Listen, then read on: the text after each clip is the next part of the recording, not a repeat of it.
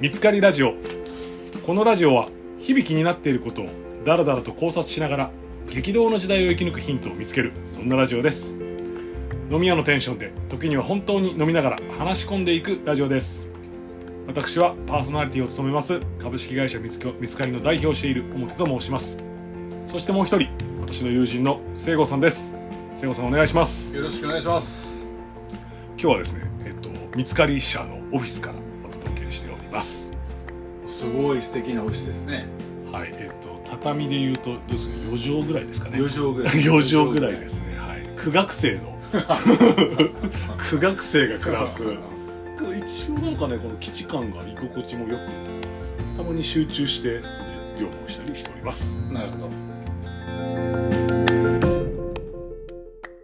瀬尾さん、あの、最近なんか気になってることありますか。いや、えっとですね、はい。まあ、今回はすごいことを発見した。あ、発見したわけじゃない。すごい記事を見つけた。すごい記事を見つけた。すごい記事を見つけました。ものすごくなんかざわざわしますね。世の中もいろんなざわざわが起きてる中。はいや、なんか、い。どういう感じかというと、はい。一般的に最近よく言われていることがありますと。はい。でもその言われていることの正体って、はいみんな分かっていない。分かっていない。ほうその正体を突き詰めている記事を見つけちゃいました意味深ですね。ちょっとそれは僕めっちゃもう今そそられてます。何ですかそれは。あのきっかけは、はいあ大久保佳代子さんかなんかかなはい。かなんかのヤフーニュースをたらたら読んでる時にはい。最近こう人を傷つけない笑いっていうワードがあるじゃないですかありますね。人を傷つけない笑い。笑いはいっ。ていうのでいや私も人を傷つけちゃいけないんだとこんな笑いはダメなんだと分かったみたいな記事があったんですようね、ん。でまあよく言われるし私も別にそれに対して深い思いはなくですね、うん。えーそうなのかとまあ僕の時代はね特に私関西人なのでまあ自分を落とすか人を落として笑いを取るという行動しか取らなかったのでしか取らなかったんですし 極端ですね。誰。かをいじってこうねはい。順繰りやるっていうのがまあルールだったんですけどはい。あそうなのかと思いながらなんとなく人を傷つけない笑いっていうのでググってみたんですよねはいはいはいはい。でこう誰が何言ってるのかなって言って見てるとすごいこれ何ですかねえっ、と調査情報デジタルっていう本なんかウェブサイトではい。角をえっ、となんちゃらのぶさん忠信さんちょっと後で調べておいてもらって、はい大学のなんか専任講師の方ですかね東大ご出身の方ですかね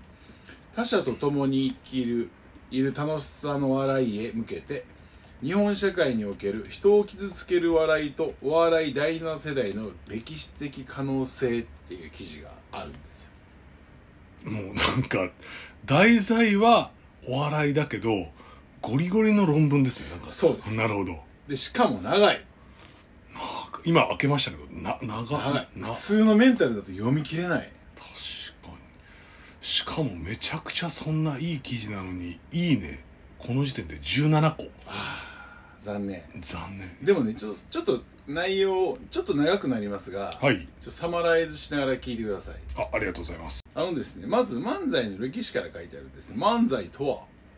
犯罪とはで漫才というのは、はい実はえっと太古の昔ですよねいやでもう「古事記」とかはいもうそういう歴史の前とかから明治時代以前明治時代になるまでは、一体漫才があったらしいですねで漫才難しい漫才という字を書くんですけど、いこの時代までの漫才を一言で言い表すならではめでたい漫才めでたい笑めでたい笑いだっいた、はいえしかもそれえっとすもうそんな昔から明治までずっと同じだったんですか漫才大体ねああこなのる人ほがど言うにはですね、はいはいはい太夫と才蔵、まあ、いわゆるその掛け合いだったんですねなるほどあのなるほどよりあのボケとツッコミじゃなくて太夫と才蔵という2人の演者による掛け合いで、まあ、昭えっと昭和っていうんですかねそれと祝辞ノリと祝辞であったはあとはだあからは何のためにやってたかというと、あはいこれはまあその農業とかをやってますとはいで豊作も願いますとはいでまあいろいろこう不安もありますと、まあ、それをまあ活気するためにいわゆるそのあほ明るい未来をですね願うためにその場を共有するようなことを重視して、まあ、それを掛け合いしながらこう誰かを突っ込むとかじゃなくて一方的に笑うんじゃなくて掛け合いの中で笑いながらやっていましたとこれも一つのめでたい笑なるほどいと言われていましたなるほど、まあ、なんとなくわかりますよね、うんうんまあ、農業とかを、まあはいまあ、豊穣を祈るみたいな一つのまあいいわゆる一つのねなんかこう行事みたいなのがあったとでこれが明治以降明昭和初期で変わってきますほいほいほいでここからですね何が起こるかというと、まあ、商業的に一つなっていくんですねほうほうほうほうで要はまあ我々の知ってる漫才のものですよねここで何が起こったかというといわゆるボケとツッコミというものが出てきますとほいほいほでこれを作ったのがやっぱり吉本興業であるいなるほどとででもこっから何が起こるかというとこれなそもそも、まあ、そもそも何なんだとそのボケとツッコミというのはほいほいほいでざっくり言うとですねボケっていうのは何かというと社会常識を逸脱しているものなんですよねああ確かに確かにそうですねでそれに対してなんでやねんと突っ込むのが突っ込む正すんですよそうじゃないだろう大枠は確かにそんな感じがしますね大枠はそうはいとでこっからですねやっぱりこう論文っぽくなっていて、まあ、人を傷つける笑いの社会的機能として懲罰の笑いと帝国主義イデオロギーがまず1個ありますとめちゃくちゃ難しそうですねいやめちゃめちゃ難しくて哲学者のアンリ・ベルクソンの議論から捉えることができるって言ってるんですけど何かというとはい要は当時の社会っていうのは、はい規律があるわけですよ今よりはものすごくこうあるべきであると、、なるほどはいいわゆるその構成員いわゆる社会の構成員というのは常に流動していく周囲の環境や人々にしなやかに適合しなければいけないすなわちそうじゃない人たちっていうのは失敗した人たちやそういうことそういう社会の流れに乗らない人は強制すべき対象になるなのでそういう人たちをあざけり笑うことで懲罰的なものを与え強制するという役割があるまあこの中でもよくお話しましたけど以前はこうやったら割と成功だっていう道がそうですねまあ、今よりもより明確だったのでそうですそこから抜ける人をわ笑うことでそれちょっとダメなんだよあ戻った方がいいんだなっていう教育というかそういう要素があったみたいなそういうことですそうですそうおですおでなるもほう一ど個がですねもう同じような意味なんですけど、天皇制国家を支える抑圧の異常としての漫才というのもあると抑圧の異常としての漫才、はい異常っていうのは、えっと、移す譲るの異常ですねそうですねいなるわほゆどる何かというとまあその帝国主義にしても天皇制にしてもまあバチッとしたピラミッドがあって、うんまあ身分もある程度あって、はいこう生きなければいけないっていうのはありますよねはいはいはいでそこから逸脱した人間っていうのはダメだとうんでそれを笑うことによって強制しようという今の話もあり一方でやっぱストレスがたまるんですよねそういう言い方してるとね人っていうのは確かに確かそうなると、はいその天皇制国家の中で常識のないものというものを吊るし出して笑うことでストレスのはけ口にするという効果もあるになるほどなるほどとなのである意味ですねだからちょっとこれは、ねそもそもこの話どこから出てきたかというとあのウエストランドがはいはいはい m 1で優勝したじゃないですか、はいはいはいあそこではいいわゆるいや人を傷つける笑いっていうのが復活したわけですよね面白かったですねウエストランドはい、僕らはね、はい、僕らも面白かったなるほどなるほどはいでテクニックがある人たちは人を傷つける笑いをしても成り立つんだとうんよくやっとややってくれたというふうにシニアな方々は表現したんですよ確かに確かにはいでもそれはちょっと実は違うのではないかというのがこのテーマですよねなるほどえそう違うんですかじゃあ確かにで見ああそうなんですか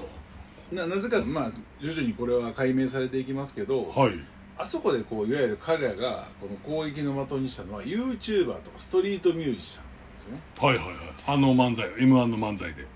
そうはいはいはい、まあ、すなわちこれはちょっと言い過ぎかもわかんないですけど天皇制国家の階層秩序に従属従属しないものいわゆる我々の社会的価値に従属しないもの我々っていうのはシニアですねなるほどそうですよストリートミュージシャンと YouTuber を見て50代の人は「いいね」って言わないまあ確かに言う可能性だいぶ若者と比べると低いと思いますし低いですねもっと言うと明治とか昭和初期とかもうありえない仕事だったらそんな存在してない仕事ですよねそういうは人、いそういう枠から外れた人に対しては暴言を持って発散してもいいんだという笑いですよねなるほどなるほど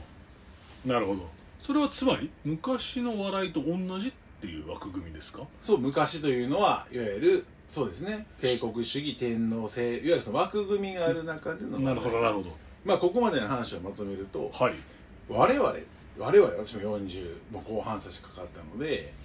いわゆるその昭和的な価値観で育てられた人間っていうのははいやっぱりなんやかんや言いながらこうあるべきこれが正しいっていうのはあるんですよなるほどでその枠組みから出てるものは心の中どこかで違うやつなんダメなやつなんだっていうレッテルを貼ってるんですよなるほどでそれを嘲笑することでそれをそいつに対して暴言を吐くことで笑いにするっていうのは自分たちの中で成り立ってるんですよなぜならば言うて価値観が固定されてるんですよね多様性を認めてないんですよなるほどいいですかはいここまでがその笑いの正体なんですよなのでシニアな、まあ、松ダウンタウンの松本さんとかうんシニアな方々っていうのはそれが面白いんですよ、うんだって価値観が多様化してないんだからなるほど言ってもなるほどでも一方であれに対して人を傷つける笑いだと言って面白くねえという方々がめちゃくちゃ増えてきてるとウエストランドに対してもちろんウエストランドこうというよりはだから人を傷つける笑いはダメだって言ってるわけですよね第7世代の人がねああ確かに確かにそうですね全般的に確かに人を傷つける笑いじゃないことを望む人が増えているだから面白くないんですようんうんうんうんああなるほど面白くないんですよでも後でちょっと結論で言いますけどあれは人を傷つけてるから面白くないんじゃないんです実はこれはこれがポイントなんです今日の議論の難しいいや人を傷つけるのって良くないよねそんなの面白いって変だよねじゃないんですか正体は人を傷つけてるから面白くないのではないんですよあれはそうなんだそうなんですよどんどん迷宮迷宮入りしてます迷宮入りしてますさらに迷宮入りしますよさらにこれははいで第7世代というのはどういう笑いの取り方を知ってるか第7世代の漫才見たことありますかえっとはいぺこぱとかですかはそうですいはい今回第7世代の漫才出てくるのが霜降り明星霜降り明星はいでこれはですねボケを理解できるツッコミ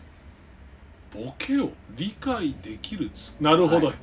わけわかんないこと言ってなんか整理するみたいなそういうことですかあでーぺなこるぱほどははい否定をしないツッコミ否定しないですねで3つ目は3時のヒロインこれはボケを理解できないツッコミっていう3パターンが用意されておりまボケを理解する否定をしない、すはいボケを理解できないツッコミ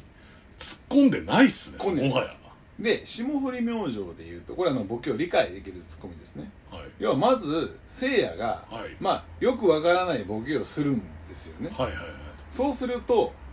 粗品が「これは何々の何々」みたいな説明しながら突っ込むんです確かに確かに突っ込むんですはいはいはい要はこいつのボケてるのを説明しながら突っ込んでるだけなの否定しないんですよね確かに否定してないねこれはこういう世界観なんだっていうのを説明してるんですよ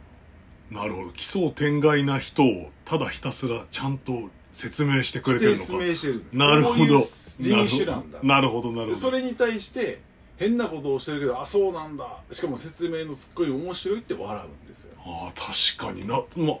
あすあすあそういう意そうあるねよねそういうのあるよねってで笑うんだあーでペコパは何かというとまあもうすごく有名ですよねはいそしたらまずあの片っぽのやつが、うんわけのわからんボケをするんですね、はいショウペイですね、はいわけのわかはいショウペイさんらんボケをして、わけわからんからこれをみんなはさ違うだろうって突っ込むのかと思いきやいやそういうこともあるよねあ確かに完全にそうですねいや例えばなんかこもうこの前彼女待ってたんだよって4年間もねみたいなことを言うと4年を待つかいっていうのが普通なにもかかわらず、うん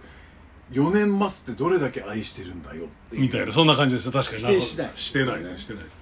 まあだからそういうやつもいていいよねすごいよねって説明するだけじゃなくてそれ否定しなくて存在認めちゃうんです確かに外れているというかまあまあ普通じゃないことをでそういうことも考えうるよねあー確かにそうですねで、3時のヒロインっていうのは僕いまいちこの人たち見たことないんですけどこの説明を読みに完全にナンセンスなボケをするはいで最後にもうよくわからなかったで終わるけれど否定しないんですよなるほどなるほでこの3つ何かというと要は価値観の多様化なんですよどうんな本当そうですねそう確かに前段でで言うと前段は枠から三角形から出た枠のものは認めませんうんそれは否定されるべきですはいなのでそれを突っ込んでバカにして笑うんう戻ってこいよとうんでもこの第7世代がやってるのはこんな人もいるよねうんこんな人ってあこういうことをしているんだねうんいや僕はちょっとそれをするかどうかわかんないけどこんなことをしているんだねで第 2, 2個目はあこんなことをしてるしあそれもよく考えたらあるよねうんで3つ目はこんなやついるよねよくわかんないけどいるよいていいよね知らないよねうん要は全ての価値観を認めてますよねっていろんな価値観を認めることで世界は成り立ってますよねっていうのが第7世代の笑いなんですよいやーちょっと感動しました私なんかそそうですねだからなのでここで間違えちゃいけないのは、はい第7世代の笑いっていうのは要はその人を傷つけない笑いなんじゃないんですよほいほい多様性を認める笑いなんですよねなるほどでそのなのでその昭和の笑いっていうのは人を傷つける笑いじゃなくて多様性を認めない笑いなんですなるほどなるほどよ例えばですよあの表さんが東大出てハーバード出てお医者さんなのに突然お笑い芸人になってたら「なんでやねん!」って言うじゃないですかうんうんうん笑いの昭和の笑いとしては、でも、もうその令和としてはいやあり得るよねそういうこともお笑うとこじゃないよねうんうんってなるっていう大きな違いなんですよではその昭和の笑いを認めるというのはないんです昭和の笑いを認めるとかはい多様性を認めないことになるだからそうかただからそういう意味で言うと多様性を認めないということだけは認めないのかだってこかとなんらですかちょっと分かんないけど簡単に言うと、はいホモだホモで僕たちは爆笑してたじゃないですかでも今はそれは笑えないんですよ多様性を認める以上は、なるどうそ思うと昭和の笑いっていうのが人を傷つけるとかツッコミで頭を叩くとかそういうことではなくて多様性を認めてないかだから確かに複雑だなめいやそれをこれ読んだ時に、はい極めてこう「おーなるほどね」とちゃくちゃそうですねなるほどねっていうことを気づいたんですよですんごいさらにですよ、はい、えーさらには彼は29歳ぐらいかな30いってないのかないでこの話をしてああなるほどって彼が言っていてでウエストランドどう思うって話をしてあそれはどどなたにですかその29歳ぐらいの男ああ、そうその聖子さんの知り合いの方に、は、はいいはいはい知り合いですなるほどで僕は正直ウエストランドめちゃくちゃ面白いんですよ僕も面白いですなぜならばやっぱりなんかやっぱりその YouTuber というよりはそのインフルエンサーとかはいまあ、ストリートミュージシャンとかあれですけどああいうのって僕やっぱやっぱなんか若い人に合わせてると言いながら根本的にやっぱり認められてないんだと思うんですよ、なるほどなるほどああいうのを突っ込んでくれるはいおかしいだろうと思うとこあるんですよインフルエンサーとか、はいなんでお前なんかお前何の職業かわからんのにそんなお前寿司サイト行っとんねんみたいな、はいはいじゃはないいはいですか、っていうのを突っ込みたいけど突っ込めない世の中を突っ込んでくれるから気持ちいいってのあるんですけどその彼に「あれ面白い?」って聞いたら「あもうそこそこ面白いですよ何が面白いの?」って突き詰めていったらなんて言ったと思いますそんな変な人がいて面白い違う違うはい本来はい人を傷つけるようなことは言ってはいけないにもかかわらずはいす人を傷つけてることを言っているというフォーマットでやってることが面白いやっちゃいけないことをやってる面白さなんかそのえ最初に戻ってるような感じを受けたんですけどつまりこのピラミッドから逸脱してる人が漫才師だから面白いみたいなっていうよりはやっちゃいけないフォーマットなのにやってる面白さそうですよねだから一周回ってるんで一周回ってますねすごいななんか全然違うんですよ見ぜそうですねだけど全然違そのうの YouTuber がなんとかじゃないんですよ彼はそのフォーマットをわざわざやってることが面白いなるほどすごいなすごいけど笑う構造は割と近いっていうこともなんか今僕の中で勝手ながら思ってすごいないろいろっていうことをこの長いのをちゃんと読み解いたんですけど、はい非常に勉強になったんですよあのこちらの記事はあの URL は、はいあの概要欄にあのは添付していただきこれはますは結い構、まあ、他でもあってじゃあ,、あのウィル・スミスの一件あったでしょあウィル・スミスがあれですかアカデミー賞でビンタビンタしたビンタはいあれも実はこう一つのはい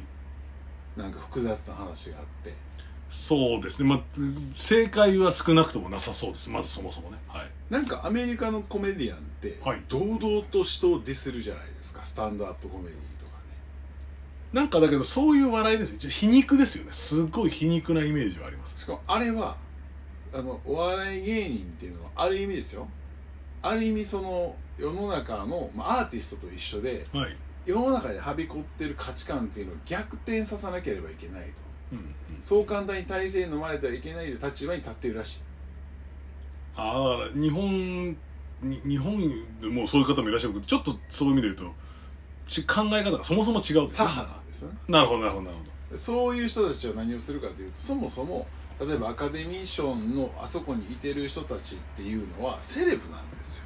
まあそうですよねどう考えてもセレブでだすかねらセレブなのではい彼らは落とされていいんですよなるほど価値観の逆転なのでなるほどなるほこんだけアカデミー賞でチヤホヤされる人たちっていうのは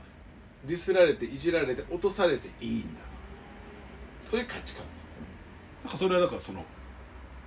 有名人にはプライバシーがないみたいなそういう話にち近ょいんですかちょっと近いようなずれるようなですけど要はいや普通ならば敬ってすごいよねっていうところをいじって落とすっていうことは認められるしそうしないと世の中ってどんどん一方方向に行くよねってことだと思うんですね僕なるほどなるほど割とロックなんですねそうロックロックなああだからそのロック歌手も、はいコメディアンも同じ立場なんですよあなるほどそうじゃなかったらはいあの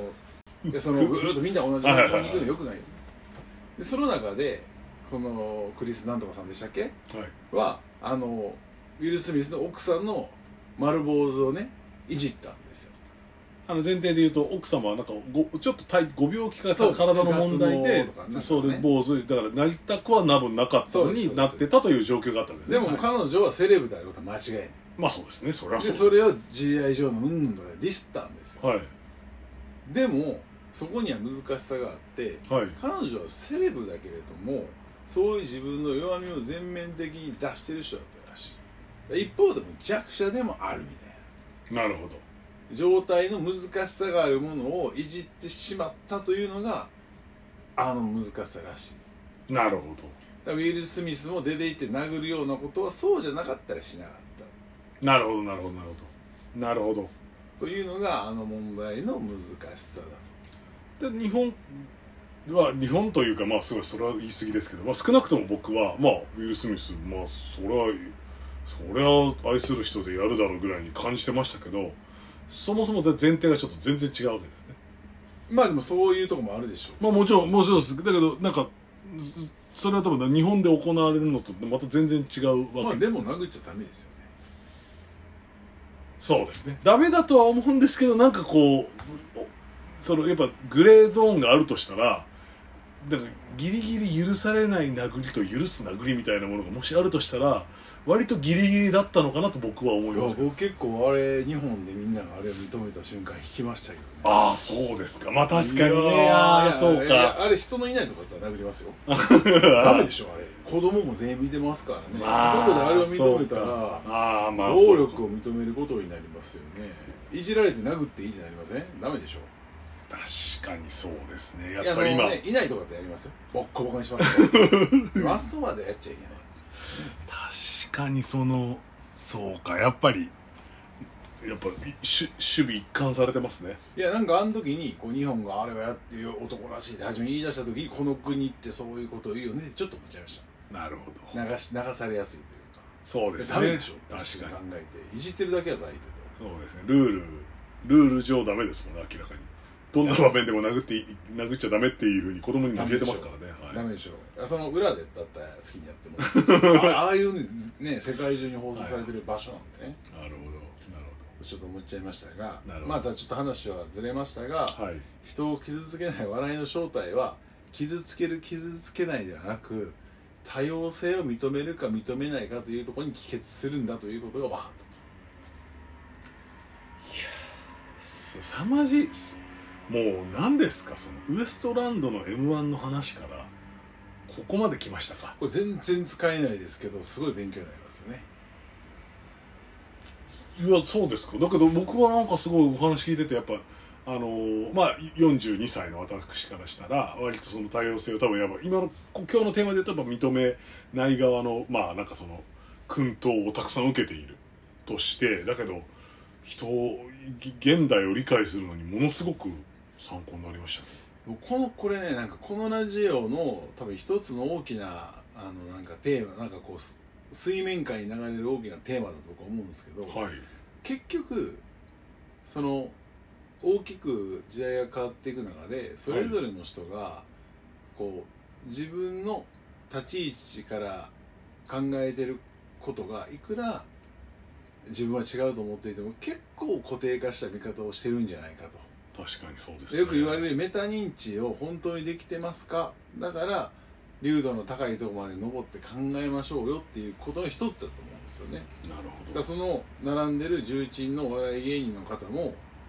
いわゆる人を傷つける笑いはダメだって言われてるけどそんなことねえと思っていてそれは技術がないからそうなんだとうん笑いってそうだろうと思っているけれどもちそそこは違って実は本質的には多様性を認められてないことうが、んそこなんだとで若い人たちは多様性を認めているからそれが笑えないんだなるほどということだと思うんですよねなるほどこの先生が書いてることによるとうんで僕もそうだなと思ったとうんでもこれ読むまでやっぱ分かんなかったんですよねなんでこんなに面白いのお前面白くねえんだとしょうもないやつらめとそんなねなんか人を傷つけないみたいな甘っちょいこと言ってやがってボケと思ってたんですけど、はいそういうのじゃないんだなるほど見つかりラジオはですねえっ、との、えっと恒例恒例ですが